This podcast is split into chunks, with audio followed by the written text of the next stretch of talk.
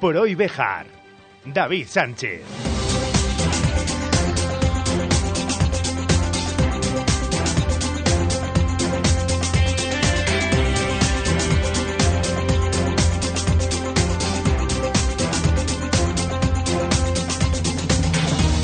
12 y 20 minutos de la mañana, saludos, muy buenos días, bienvenidos amigos y amigas de la radio, esto es Hoy por Hoy Bejar y Comarca, es lunes 15 de enero del año 2024.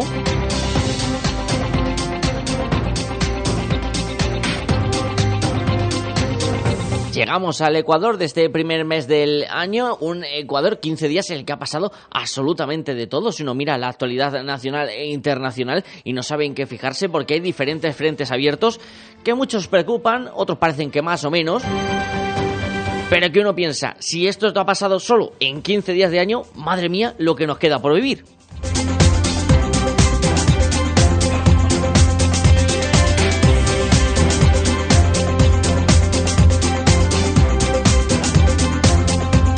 También se puede dar el caso inverso.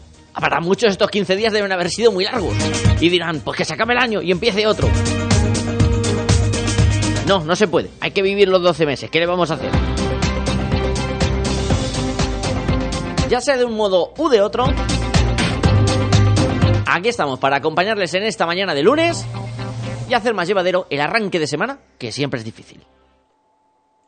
Opino de que, opino de que opino de que, opino de que, opino de que, opino de que, opino de que, opino de que, opino de que, opino de que, opino de que. Para nosotros no, porque somos unos privilegiados y trabajamos de lo que nos gusta. Y nos encantan los madrugones, nos encanta trabajar de lunes a domingo, quiero decir de lunes a viernes. Opino de opino de opino de Y sobre todo nos encanta pasar ratos de radio con todos ustedes. En este lunes en el que vamos a hablar con un chico de Puerto de Béjar, que es graduado en Historia y que tiene un podcast muy interesante dedicado a la Edad Media.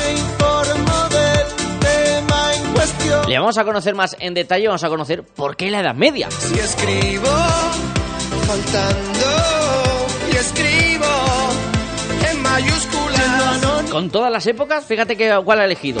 La de los reyes, la de las grandes batallas, conquistas, la de la peste negra.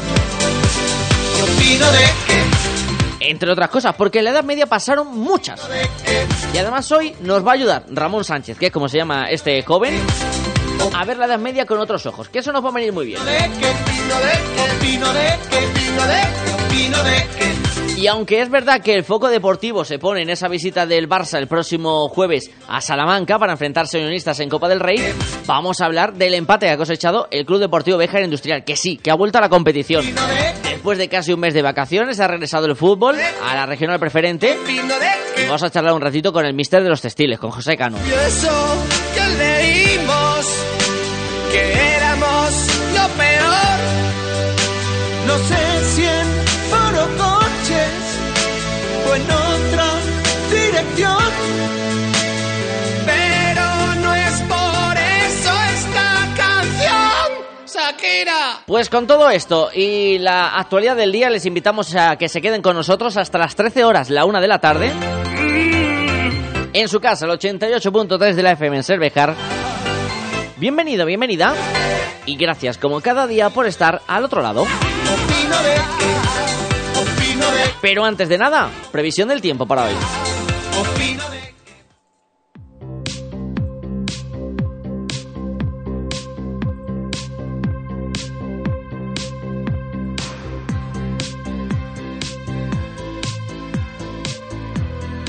En un lunes en el que la lluvia está siendo protagonista, se esperan chubascos generalizados en toda la geografía española, según avanza la Agencia Estatal de Meteorología. Que vienen acompañados de un aumento de las temperaturas. Las máximas van a alcanzar los 14-15 grados, las mínimas se situarán en torno a los 7-8 grados positivos. Le decimos, al menos de momento, adiós al frío que hemos tenido semanas atrás.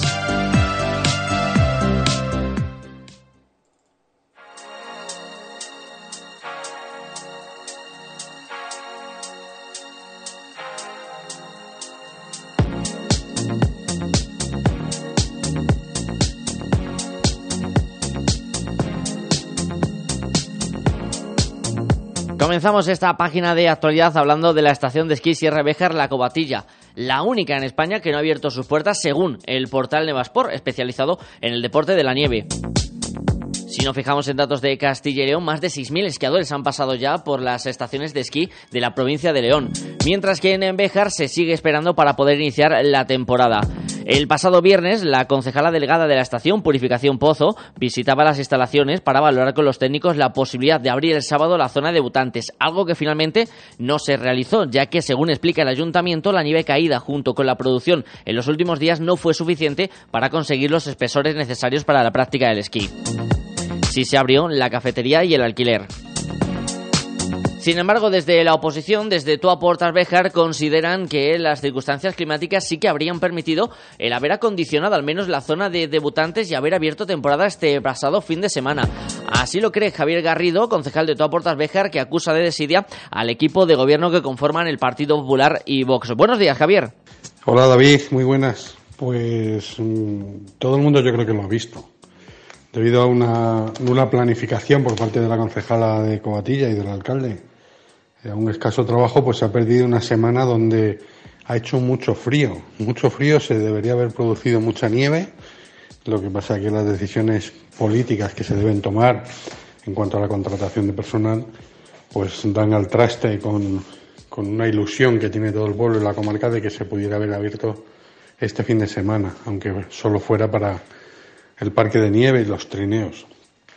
Por tanto, se podía haber, haber abierto porque ha habido mucha gente preguntando por el parque de nieve. Todos hemos visto las cámaras, incluso hemos estado allí presencialmente. Y, a mí me da pena, me da pena porque el año pasado con muchísima menos nieve, con muchísima menos nieve pudimos abrir varias huellas para, para trineos y, y se notó en la afluencia de público. Bueno, esta es la desidia en la que se ha metido el equipo de gobierno, que no toma decisiones. Lo que no puede ser es que la concejala eh, suba el viernes a, intentar ver si se podía abrir el fin de semana o no. Mire, eh, esto es mucho más serio. Aquí hay que sentarse con los profesionales, con la gente que entiende realmente de la nieve, con los profesionales de la estación que entienden realmente de nieve y hay que sentarse a primeros de semana con la previsión meteorológica para ver si se pueden sacar las máquinas para hacer huella o no. Pero bueno, en definitiva, eh, las ilusiones que, tenía toda la gente de que se pudiera haber abierto este fin de semana para trineos y las calles lo hubieran notado, los comercios y los hoteles, pues este equipo de gobierno, debido a su nula, nulo trabajo y escasa planificación, pues, pues ha venido lo que ha venido y ha dado al traste con con una semana que podría haber sido muy buena para toda la comarca. Con respecto a esas bolsas de empleo para el Centro Turístico Sierra Bejar La Cobatilla, se han abierto las eh, contrataciones para profesores, profesoras de esquí snow y dependientes de alquiler y tienda. El plazo de presentación a estas ofertas laborales está abierto desde hoy, lunes 15 de enero, hasta el próximo 19 de enero, ambos incluidos. Toda la información sobre las bases de esta convocatoria laboral la pueden encontrar en la sede electrónica del Ayuntamiento de la ciudad de Bejar.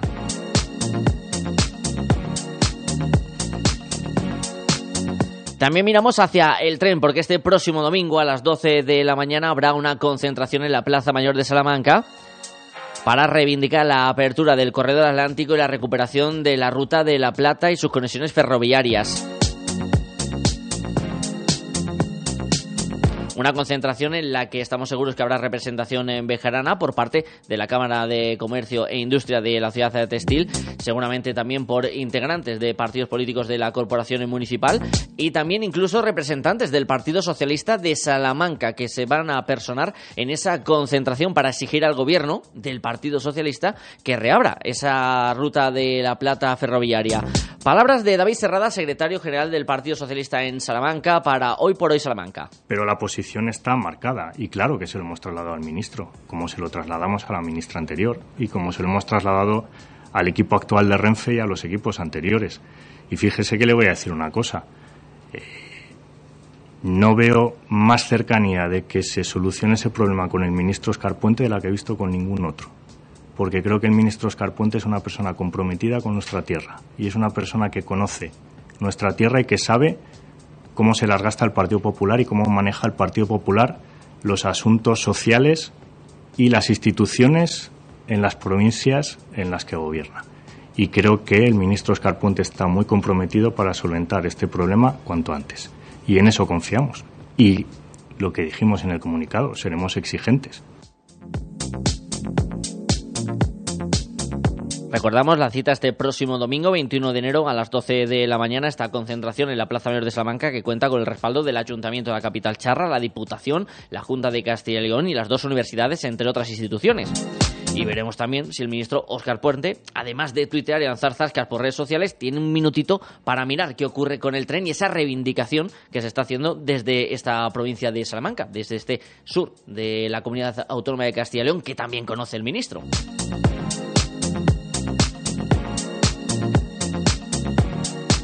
Otros asuntos de este lunes. El pasado viernes el convento de San Francisco de la ciudad de Béjar acogía la gala de entrega de los premios de los diferentes concursos y sorteos navideños que organizaba el consistorio de la ciudad. En el apartado de concursos de Belenés se entregaron los reconocimientos en las diferentes categorías convocadas, nacimientos comerciales, colectivos y familiares. En el caso de los Belenes comerciales, la ganadora fue María Eugenia García. En el de los Belenes colectivos, el ganador fue el nacimiento de la Asociación de Vecinos González Macías. Y en el de Belenes familiares se concedieron tres premios. El primero para María de los Ángeles Martín, el segundo para Jesús Francés y el tercero para José Julio Sánchez. Finalmente, el premio de esta categoría Mejor Belén fue para el nacimiento de la Iglesia de El Salvador, realizado por el maestro belenista Eduardo Soria. En cuanto al concurso de escaparates, el primer premio fue para Alimentación de Arriba, segundo para Bazar Aurora y tercero para Óptica Rey, mientras que el cuarto fue para la Farmacia Fernández de Gata. En cuanto a iluminación navideña de fachadas y balcones, el primer premio fue para Teresa Sánchez, seguida de Juan Carlos Peral y el tercero para Margarita Martín. Y en cuanto al concurso de cuentos de Navidad, Isabel García se hizo con el único premio por su obra A su intuición no la, no la cubrió la niebla.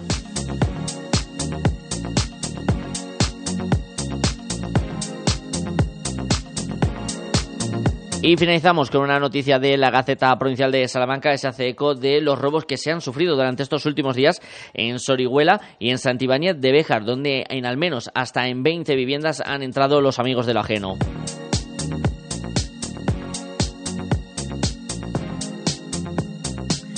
viviendas, muchas de ellas eh, que son eh, segundas viviendas, que se encontraban vacías y en el que han buscado joyas y elementos para poder sacar rédito económico los ladrones que han realizado estas acciones durante el miércoles y el jueves de la semana pasada.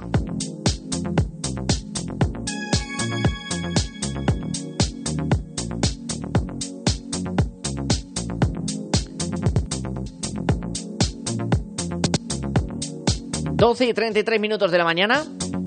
Hacemos una pequeña pausa y vamos a charlar un ratito con el historiador Ramón Sánchez, natural de Puerto de Béjar, que tiene un podcast dedicado a la Edad Media y de que queremos conocer un poquito más.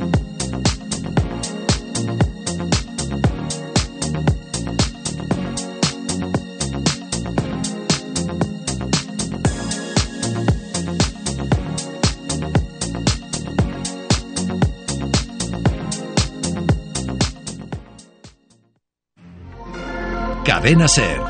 Bejar.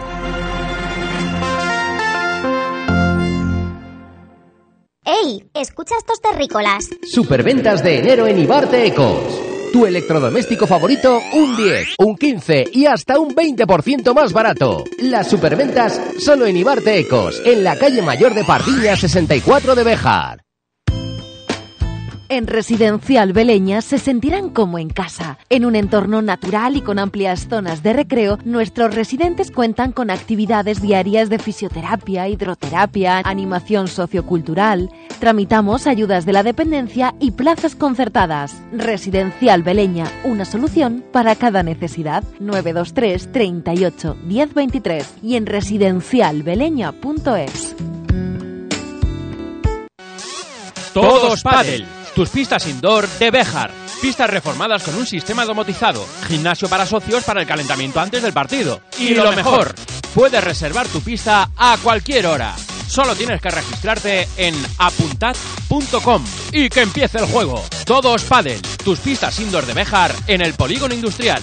Juega con nosotros si quieres ganar. Llega la cuesta de enero y en Lotería Maitena queremos ayudarte con nuestra peña de Euromillón para el 26 de enero, con un superbote de 130 millones. No te quedes sin participar y ven a apuntarte. Lotería Maitena, en la calle Mayor de Béjar. Síguenos en Facebook. Juega con responsabilidad.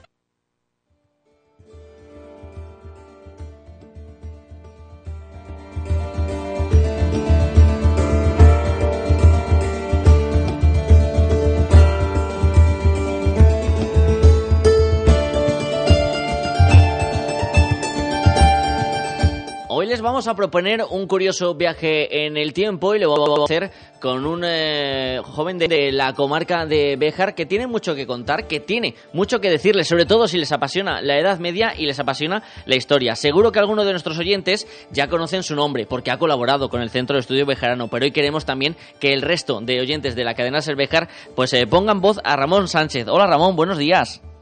Hola David, ¿qué tal? Muy buenos días. Muy bien, encantado de saludarte, Ramón. Te iba a decir lo de feliz año, pero llega ya este mediado de mes Bueno. de enero y yo no sé si se puede decir todavía. Bueno, bueno, estamos a tiempo, sí. ¿Por qué no? Ramón, que eres eh, graduado en Historia, profesor de, de secundaria y natural de Puerto de Béjar, que por ahí quería empezar esa vinculación que tienes con nuestra comarca porque eres eh, puerteño, si no me equivoco. Eso es, sí señor, sí señor. Cuéntanos un, un poquito, ¿cómo acabas estudiando Historia, Ramón? Porque es eh, quizás una carrera que puede tener muchos alicientes, pero que pocos jóvenes se inclinan hacia ella, o al menos es la percepción que se tiene desde fuera, visto el mundo tecnológico en el que nos movemos. Bueno, pues mira, en mi caso particular, eh, yo empecé trabajando así en hostelería y, y bueno, pues un verano, de hecho estaba trabajando en las casetas de Béjar, me acuerdo perfectamente, y un verano dije, bueno, yo creo que antes de seguir toda la vida trabajando y demás, creo que quiero hacer una cosa y, y esa cosa era estudiar historia.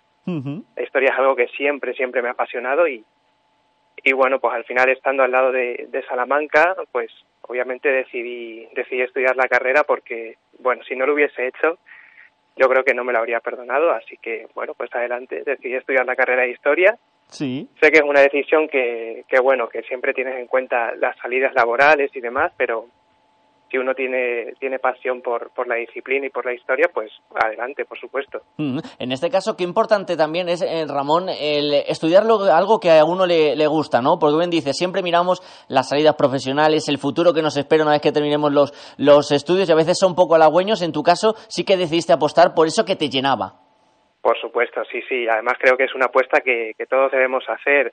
O sea, eh, es importante pensar en el futuro laboral, pero yo creo que también es muy importante decidir o inclinarte hacia aquello que, que te apasiona, porque aquello que en lo que tú tienes pasión, en lo que tú te desempeñas bien, siempre te va a dar réditos en el futuro. De eso estoy seguro.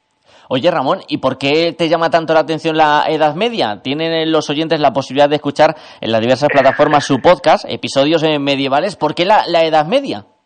Bueno, pues yo creo que tiene mucho que ver con el entorno, ¿no? Eh, como bien has dicho, yo soy de Puerto de Béjar, pero, pero bueno, mi madre es de Montemayor del Río. Sí. Y, y yo siempre que bajaba a Montemayor a ver a mis abuelos, bueno, pues me quedaba fascinado, ¿no? Delante del castillo me podía quedar embobado y, y yo siempre preguntaba, ¿no? A mi abuelo y, y a, y a toda la gente que podía que, que, que bueno, que, que de quién era el castillo, que, que cómo se construyó, que, que quién vivía allí, ¿no?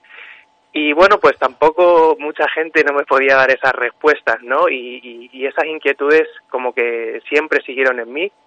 Y luego también, por supuesto, eh, bueno, pues estudié en el, en el Instituto Ramón Olleros, que es el Palacio Ducal, ¿no? Sí. Y, y bueno, creo que, pues, eh, como te digo, el entorno, ¿no? El, el estar presente en, en nuestra comarca, rodeado de tanta historia, pues también ha hecho como que me incline por, por ese periodo en concreto. Ujú. Ese pasado, ese legado que tenemos que llega hasta nuestros días de quizás la época de, de esplendor, ¿no? Que mayormente ha vivido nuestra nuestra comarca. Ramón, tú como experto me podrás eh, guiar un poquito en ese sentido, o al menos yo creo que esa es la percepción que tenemos todos, ¿no? De que fue quizás el gran momento de Béjar y, y su comarca con el poderío que tenían los duques. Bueno, sí, eh, siempre tendemos ¿no? a, a idealizar también el pasado. Sí. Eh, pero bueno, lo cierto es que la Edad Media, eh, pues eh, sí, sí que fue un periodo bastante duro, bastante difícil para todos aquellos que lo habitaron, para todos los que tuvieron que, que vivir esa época. Y, pero bueno, sí que es cierto que, que siempre se nos queda en el recuerdo como ese, ese pasado, ¿no? Que, que al final pues siempre tendemos a idealizar y que pues eh, de alguna forma pues siempre se nos queda ese legado no a través de, de los de, los castillos de, todo lo que construyó aquella gente que aún a, a día de hoy pues pues nos sigue fascinando por supuesto. Que ese es un poco el objetivo imagino de episodios eh, medievales de trasladar esa información de la Edad Media porque como bien dices eh, nos puede deslumbrar por su pasado pero también por los mitos que nos han llegado hasta nuestros días que es también otra parte importante dentro de ese proyecto del podcast no romper un poco con la idea y los mitos que han llegado hasta este 2024 de cómo era la Edad Media. Sí, efectivamente. Yo cuando, cuando me planteo empezar el podcast, eh, pues mi objetivo principal es ese, es hablar de la Edad Media desde un punto de vista cotidiano, David. O sea, vamos a ver, eh, yo cuando, cuando escucho podcasts eh, de historia, por ejemplo, en concreto de historia medieval, pues siempre están un poco orientados en la misma dirección, ¿no? Pues eh, grandes personalidades, grandes reyes, ¿no? Pues no sé, quizás se me ocurre Alfonso X el Sabio, ¿no? O, el Cid Campeador, que son pues grandes personajes, grandes figuras que están incluso un poco mitificadas, ¿no? Pero mm, yo quería dar un poco un paso más allá y acercarme a, a cómo vivía la gente, pues, pues como tú y como yo, como la gente que nos escucha, ¿no? Porque al final parece que, pues que, hemos hecho de la Edad Media un periodo un poco caricaturizado y se nos olvida que, que bueno, pues que en ese periodo vivía gente que, que tenía las mismas inquietudes que tenemos nosotros, es decir, que, que cuando que, que, se enamoraban, que, que lloraban la pérdida de un ser querido, que se divertían, que, que jugaban, entonces, eh, quería trasladar un poco esa cotidianidad eh, a través del podcast, ¿no? Pues para también de alguna forma eh, demostrar que, que, pues que la gente del medievo no es tan diferente de lo que somos nosotros. Para que pongan, eh, se puedan hacer un ejemplo de esa cotidianidad de, la época de la Edad Media, en el último episodio hablaba sobre eh, el clima, que es verdad, según lo estaba yo escuchando este fin de semana En, casa, Ramón, que tenemos esa percepción también derivada de las películas, ¿no? De siempre días sombríos, de frío, de, de mal clima, de lluvia, de dificultades, pero imagino también en algún momento saldría el sol. Claro, como bien has dicho, eh, uno de los objetivos que tengo en el podcast es derribar, derribar varios mitos ¿no? de la Edad Media. Y bueno, pues yo creo que por culpa ¿no? de la ficción, eh, a través del cine, a través de series, siempre se nos, bueno, yo creo que, no sé, si imaginásemos, y si la gente que está escuchando el programa le hiciésemos el ejercicio de imaginarse un paisaje medieval, es muy posible que se imaginasen, pues no sé, un castillo, una catedral, pero estoy seguro de que se imaginarían el cielo nublado o un ambiente muy sombrío, ¿no? Y yo creo que eso también es lo que te digo, ¿no? Esa culpa un poco de la ficción que siempre, pues, no sé por qué motivo representa la Edad Media como en un invierno perpetuo. no sé cuál es el motivo, la verdad, porque, eh, bueno, y ahí está el objetivo, ¿no? Derribar un poco de mitos, porque cuando uno investiga, eh, en mi caso que he estado investigando sobre el clima, pues eh, nos damos cuenta de que curiosamente la Edad Media gozó de, una anomalía climática bastante beneficiosa. De hecho, eh, digamos que se conoce a ese periodo como el óptimo climático medieval. Y para que nos hagamos una idea, pues la temperatura media en toda Europa aumentó entre uno y un grado y medio. Tengamos en cuenta que ahora mismo bueno, el clima está muy presente en nuestra en nuestra vida, ¿no? Y, hablamos de que si aumentase el clima más de un grado y medio, las consecuencias serían inciertas incluso catastróficas. Bueno, pues imaginémonos esa media con entre media un grado y un grado y medio más de temperatura, ¿no? Sí parece una tontería, ¿no? Pero eh, pensar que en la Edad Media el clima era bueno, que, bueno, pues que hacía calor, ¿no? Que y leche, que hacía buen tiempo. Pues esa idea parece una tontería, pero nos puede cambiar por completo la, idea que podemos tener de todo el periodo. una buena temperatura, un buen clima provoca mejores cosechas. Mejores cosechas provocan mejora en la calidad de vida. Una mejora en la calidad de vida provoca un aumento demográfico y todo eso no lo podemos interiorizar, no lo podemos entender si seguimos un poco con la idea de que la Edad Media fue un periodo que tenía un clima penoso, ¿no? Entonces, pues sí, el objetivo es un poco también desmitificar todas esas eh, bueno, pues todos esos mitos así un poco clichés que tiene la Edad Media. Mm, romper con esas ideas preconcebidas, romper también con eh, esa imagen que tenemos de siempre las alianzas, el poder, eh, la, capacidad de, poder que tenía también la, religión, mostrar un poco, como bien decías al principio, Ramón, el día a día, que había vida más allá de las intrigas de palacio. Efectivamente, sí, sí, por supuesto, y, de lo que decía la iglesia y de lo que decía el cura, por supuesto. O sea, todo siempre es muchísimo más complejo de lo que parece. Oye, Ramón, y cuando te planteaste la idea de realizar este episodios eh, medievales, ¿qué te decía la gente de tu alrededor? Porque, claro, vivimos en un mundo en el que hay podcasts de todo tipo, de diferentes ámbitos, y sobre todo podcasts dedicados a la divulgación histórica. No sé si son, eh, digamos, un eh, rango de, de poder coger espectadores muy amplio, ¿no? Comparado con otros temas que pueden llegar más.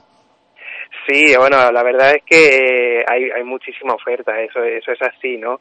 Bueno, lo primero que me preguntas es que cómo, cómo se lo interpretó la gente. Bueno, pues todo el mundo va siempre a lo mismo, ¿no? Que si se gana dinero con esto, se gana dinero, ¿no? Tenemos siempre la idea, ¿no? Los youtubers o, los streamers y demás. Sí. Y bueno, pues, pues a ver, es una dedicación, ¿no? Pero yo no lo he hecho pensando en, en ganar dinero, yo lo hice también pues como te digo, por, por, pasión a la historia y sobre todo especialmente a la Edad Media, ¿no? Y lo, segundo que me planteas del mundo del podcasting y en concreto de la divulgación histórica, pues sí, hay, hay muchísima oferta, ¿no? Pero eh, como te dije, pues yo tenía en mente un objetivo, ¿no? Que era dejar un poco de lado, pues las grandes historias de, de grandes reyes o grandes personajes y centrarme en concreto en la vida cotidiana, como he dicho, en gente como, pues, como tú y como yo, ¿no? Y pues curiosamente, cuando me puse así a investigar un poco eh, este nicho, no encontré ningún ningún programa que, que, se centrase un poco en esa vida cotidiana, ¿no? O sea, por ejemplo, está fantástico, ¿no? Saber, y me parece un contenido magnífico, saber sobre la conquista de Sevilla por, por Fernando III el Santo, ¿no? Bueno, pero eh, ¿cómo viajaba Fernando III el Santo? ¿O cómo viajaban los soldados que fueron a conquistar Sevilla? ¿O qué comían? ¿O qué estaba pasando dentro de Sevilla cuando estaban sitiados? ¿Qué es lo que pasa dentro de una ciudad sitiada? Ese tipo de contenido como que no, nunca lo encontré, ¿no? Y entonces ahí sí que vi el nicho para, para aprovechar y, empezar con el proyecto de episodios medievales.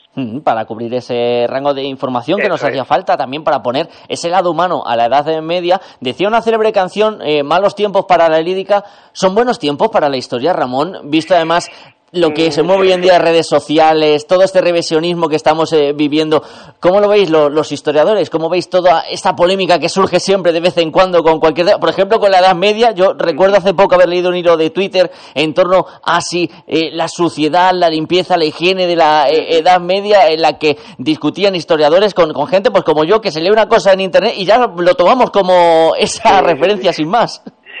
Bueno, pues eh, son buenos tiempos, eh, pues te diría que por un lado sí, porque pienso que, que, en la historia hay magníficos investigadores, gente que está muy preparada, más preparada que nunca, y tenemos unas herramientas que, que, antes no teníamos, ¿no? Herramientas arqueológicas, bueno, eh, incluso pues el líder, ¿no? O sea, poder poder hacer un mapeo desde el aire para saber dónde hay un yacimiento arqueológico, o sea, hay herramientas que, que antes no nos podíamos imaginar incluso la inteligencia artificial nos puede ayudar a, transcribir muchos documentos históricos que, de otra forma nos llevaría un montón de tiempo. Entonces, por ese lado, pienso que es un muy buen tiempo para la historia. Pero por otro lado, como bien planteas, eh, yo siempre me echo un poco las manos a la cabeza cuando, cuando abres Twitter o cuando abres alguna red social y encuentras un poco el, el tema de la divulgación que bueno pues que se busca como sobre todo sorprender al espectador o dar algún dato no y en el que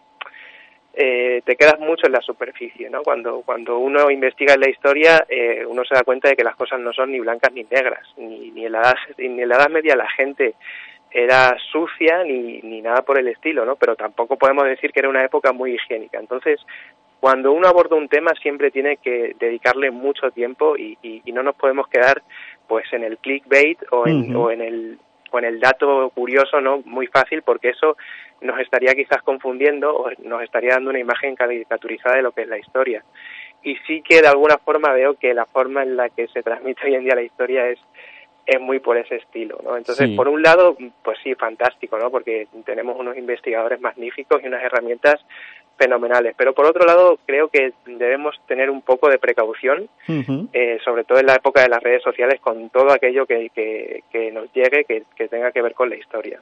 Por eso es importante trabajos como el que realiza Ramón con este episodios medievales que pueden escuchar en diferentes plataformas de audio en, formato podcast. Eh, Ramón, ¿qué significa para ti trabajar o colaborar como has hecho con el Centro de, de Estudios Bejarano? ¿Qué significa que se acuerden de uno en su tierra? Bueno, pues, pues, ¿qué te puedo decir, David? La verdad eh, a mí me pareció magnífico. Bueno, mira, eh, como te digo, mi, mi periodo histórico predilecto es la historia medieval, ¿no? Pero, pero bueno, pues si hay que por, por el pueblo o por la comarca, pues si hay que investigar cualquier otra cosa, pues se investiga, por supuesto. Y, para mí, cuando me contactaron desde el Centro de Estudios Mejaranos, cuando me contactó Carmen y, y me propuso de, de, colaborar con ellos en el, en el ciclo industrial este verano, pues vamos, por supuesto que acepté porque me parece que era pues pues una ocasión muy bonita para poder hablar de, mi tierra. Y seguro que te vamos a ver en más ocasiones. La última pregunta, Ramón, ¿qué, proyectos tienes para este 2024? Más allá de seguir con las entregas de episodios medievales, ¿hay algún otro proyecto encima de la mesa? Sí, sí, un, proyecto muy ambicioso en concreto, la verdad. ¿Y se puede contar o todavía no? sí, sí, sí, sí, se puede contar. A ver, yo tengo pensado, eh, yo soy una persona muy inquieta, ¿no? y, y también todavía me siento joven y, con ganas de ver mucho mundo. Entonces, eh, pues este año tengo proyectado con mi pareja que vamos a viajar a Sudamérica y vamos a estar allí pues eh, un tiempo y en ese tiempo pues gracias a que en la época de internet no hay tantas barreras, ¿no? Pues yo puedo seguir desarrollando el proyecto de, episodios medievales desde allí. Y también por supuesto dedicarme a, a, la docencia de la historia que también pues es mi pasión y, también pues como te digo ver mundo porque porque también hay que aprovechar este momento por supuesto. Pues te vamos a seguir con atención para dentro de unos meses pues hacer esta misma comunicación pero teniéndote allí en Sudamérica para que nos cuentes cómo va esta experiencia. Ramón Sánchez natural de Puerto de Béjar graduado en historia y creador del podcast episodios medievales hoy queríamos que los oyentes de Cadena Ser Béjar le pusieran voz y quizás alguno hasta a cara a un joven en bejarano con mucho talento bueno mejor dicho de Puerto de Béjar de la comarca de Béjar con mucho talento Ramón, muchísimas gracias y vamos a seguir con atención tanto tu podcast como todos los proyectos que tienes por delante. Muchísimas gracias, David. Ha sido un placer, la verdad.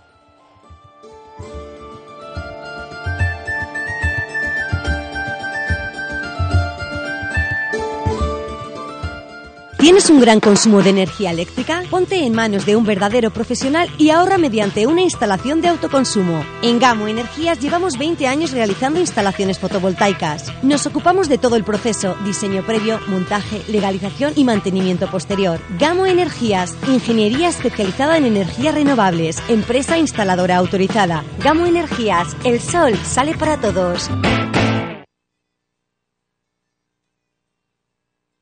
Mármoles Alba, especialistas en trabajos para cementerio. Elaboración de lápidas, panteones, nichos, columbarios. Contamos con máquinas de última generación, grabación láser, fotograbado, cerámica, inscripciones, diseño personalizado, además de nuestros servicios de limpieza y mantenimiento. Mármoles Alba, todo lo necesario para mantener en buen estado el lugar de descanso de sus seres queridos. Información sin compromiso en mármolesalba.es y en el 923 080841. Si estás desempleado, atiende. Curso gratuito de atención sociosanitaria a personas en el domicilio con prácticas incluidas y certificado de profesionalidad, impartido en Residencial Beleña y financiado por el EFIL. Comienzo 25 de enero, plazas limitadas, 600 horas, totalmente gratuito. Información en Residencial Beleña en el 923 38 10 23 o tutorías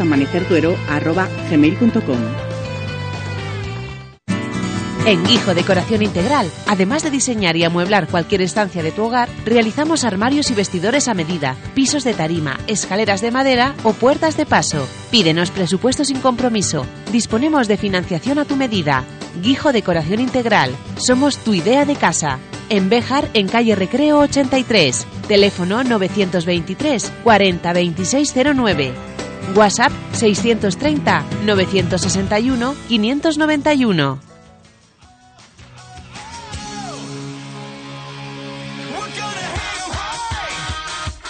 Aunque la Salamanca futbolística está pendiente de lo que ocurra este próximo jueves, con esa visita del Fútbol Club Barcelona a Unionistas de Salamanca, a los aficionados de Béjar, lo que nos preocupa es lo que realiza el Club Deportivo Béjar Industrial La Cobatilla, que regresaba este fin de semana a la competición y ha cosechado un valioso empate. Vamos a hablar con el míster de los rojinegros, con José Canolo. José, buenos días, feliz año. ¿Qué tal? Buenos días, igualmente.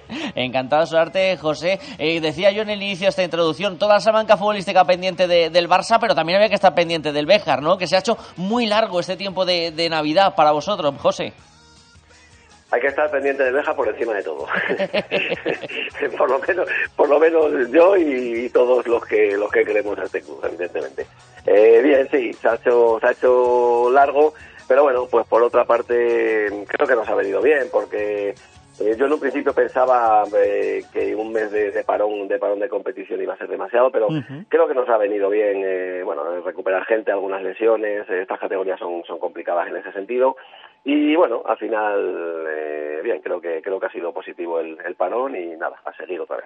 Y es que lo comentábamos antes de que finalizara ese año 2023, este parón que tenía de casi un mes el Club Deportivo Veja Industrial, a ver cómo se desarrollaba, se paraba, un poco el ritmo de competición. Además que regresabais ante un rival de la parte alta, ese Atlético eh, Mansillés, con empate a uno, mister, en un partido en el que el Bejar ha hecho un gran papel. Ha faltado quizás un poquito de suerte, ¿no? Para que hubiera sido algo más que un empate. Pues sí, la verdad es que sí, ves el resultado y bueno, eh, lo cierto es que mm, yo me vine muy contento con, el trabajo de los chicos, eh, entendimos perfectamente qué es, qué es lo que qué es lo que buscábamos, eh, el campo se llevó a cabo y bueno, estuvo pues pues casi a la perfección, casi casi y te digo casi porque bueno, al final del partido pues tuvimos allí dos acciones eh, bueno, pues para poder para poder marcar y habernos venido con la victoria. Pero bueno, está claro que sabíamos que íbamos a un campo muy difícil, eh, un equipo que simplemente le habían metido cinco goles. Eh, y bueno, pues eh, al final sabíamos lo que teníamos que hacer, como te digo, se llevó a cabo y la verdad es que contentos por el resultado. ¿no? Y, yo, y también imagino que positivo el poder em, luchar contra alguien de la parte alta de, la tabla después de este mes de, de, parón y mantener las buenas sensaciones, ¿no, mister? Que es verdad que 2023 finalizó con el Béjar en un buen pico de, de forma y independientemente de que este resultado, que es bueno y sirve ese puntito para afianzar el, el trabajo, lo importante eran sobre todo las sensaciones, ver que se mantiene el buen trabajo con el que finalizó el año. Sí, y sobre todo sabiendo, pues lo que te comento, que íbamos a un campo complicado donde a lo mejor teníamos que hacer eh, cosas que, bueno, pues que, no nos gustan demasiado. ¿eh? En, nuestro fútbol es otro diferente al que, al que, al que bueno, al que, pudimos practicar el otro día, sobre todo por el estado del campo y bueno y por el rival también. Pero bueno, creo que nos adaptamos a la perfección, eh, supimos ponernos en mono de trabajo y bueno, además cuando teníamos balón, pues eh, intentamos hacer lo que nosotros sabemos y ocasiones nos salió. Y bueno, como te digo, creo que todos vinimos muy contentos con, el resultado y con el trabajo sobre todo. Y de un, rival, eh, de un rival complicado a otro, José, este fin de semana vuelve a jugar fuera el Club Deportivo Vieja Industrial, lo hace ante el Salamanca Club de Fútbol UDS. Ve un partido difícil porque más allá de la clasificación, siempre lo decimos, los filiales son rivales muy complicados y son partidos muy exigentes. Exacto, lo has dicho, lo has dicho muy claro. Eh, eh, empezamos la segunda vuelta, eh, un filial que, bueno, quizás no está en su mejor momento, pero no deja de ser un filial. Los chicos, los chicos tienen ahí el, primer equipo por delante y, bueno, son jugadores con, con calidad. como te digo, bueno, aunque el otro día, el otro día ganaron, bueno, solventaron su partido con, con holgura pero bueno seguro que va a ser que va a ser complicado porque ellos también quieren salir de ahí y como te digo son buenos futbolistas que tienen equipo así que bueno, vamos a preparar el partido eh, empezar desde mañana a prepararlo lo mejor posible para bueno pues para ir a por los tres puntos un partido mister en el que imagino que también va a tocarle al Bejar jugar un papel diferente al, que le gustaría por cómo juega el, el, rival, por también el campo, la situación en la que en la que va a estar, las dimensiones del mismo. Bueno, el, eh, las pistas, eh, vamos a ver, vamos a ver eh, cómo anda la semana en cuestión de lluvias y tal. eh, bueno, es un, es un campo, es un campo amplio, césped, césped natural de nuevo. Eh, y el rival, pues bueno, es un rival que quizá te deje un poquito más jugar por sus características. Como te digo, es un, es un equipo, es un equipo que, como todos los filiales, que le gusta jugar al fútbol. Así que, bueno, mm, lo que una de las cosas que más me gusta de nosotros es que mm, cada vez nos estamos, bueno, nos estamos acoplando estamos adaptando a lo que a lo que nos viene. Entonces, bueno, pues vamos a ver qué es lo que tenemos nosotros eh, a tener herramientas para para bueno pues para, competir de la manera que sea, de la manera que nos toque y, no, hay otra. Mm, la última pregunta que le voy a hacer al mister del Bejar Industrial en esta mañana, José, a raíz de lo que le comentabas de la hierba natural, porque todavía hay aficionados a los que les cuesta comprender que eh, jugar en césped natural y jugar en hierba artificial, como es el caso de, de Mario Emilio, condiciona mucho al futbolística, al futbolista, cambia totalmente eh, el en torno a cómo se desarrolla el partido, ¿no? Totalmente, totalmente. El, bote de balón es, diferente, el césped natural eh, carga mucho más que, sobre todo cuando está en malas condiciones, carga mucho más las, las piernas de, del jugador, es, es muy diferente todo jugar en, en, hierba natural que, que bueno, pues que, que césped artificial. Nosotros estamos habituados a nuestro césped artificial porque es donde entrenamos todos los días, donde jugamos en casa y donde llevamos años haciéndolo. Entonces, bueno, eh, cuesta un poquito adaptarte, pero bueno, como te digo, mm, lo estamos haciendo fenomenal en ese sentido. Así que, bueno, eh, tenemos césped natural, pues a por ello, no, no, es, lo que hay. Y es que, desde luego, el Béjar va a salir a por todas es este próximo fin de semana en ese derby frente al Salamanca Club de Fútbol UDSB. José Cano, entrenador de los textiles, gracias por pasarte esta mañana de lunes por la sintonía de la cadena Ser José, y esperemos que la próxima semana charremos con eh, esa primera victoria del año 2024. Venga, nosotros como siempre vamos, vamos a por ello. Un abrazo, muchas gracias. Gracias, José. Y antes de marcharnos, noticia que avanza Salamanca 24 horas y que estamos tratando de confirmar. Olga García pasaría al grupo mixto y abandonaría el Partido Popular. Nuevo movimiento político que sucede en el ayuntamiento que veremos cómo afecta a este comienzo de mandato que está siendo complicado. Y que mañana confirmaremos si es así esta noticia que avanzan los compañeros de Salamanca24horas.com. Olga García abandona el Partido Popular y pasaría al grupo mixto. Nos marchamos, volveremos mañana. Chao.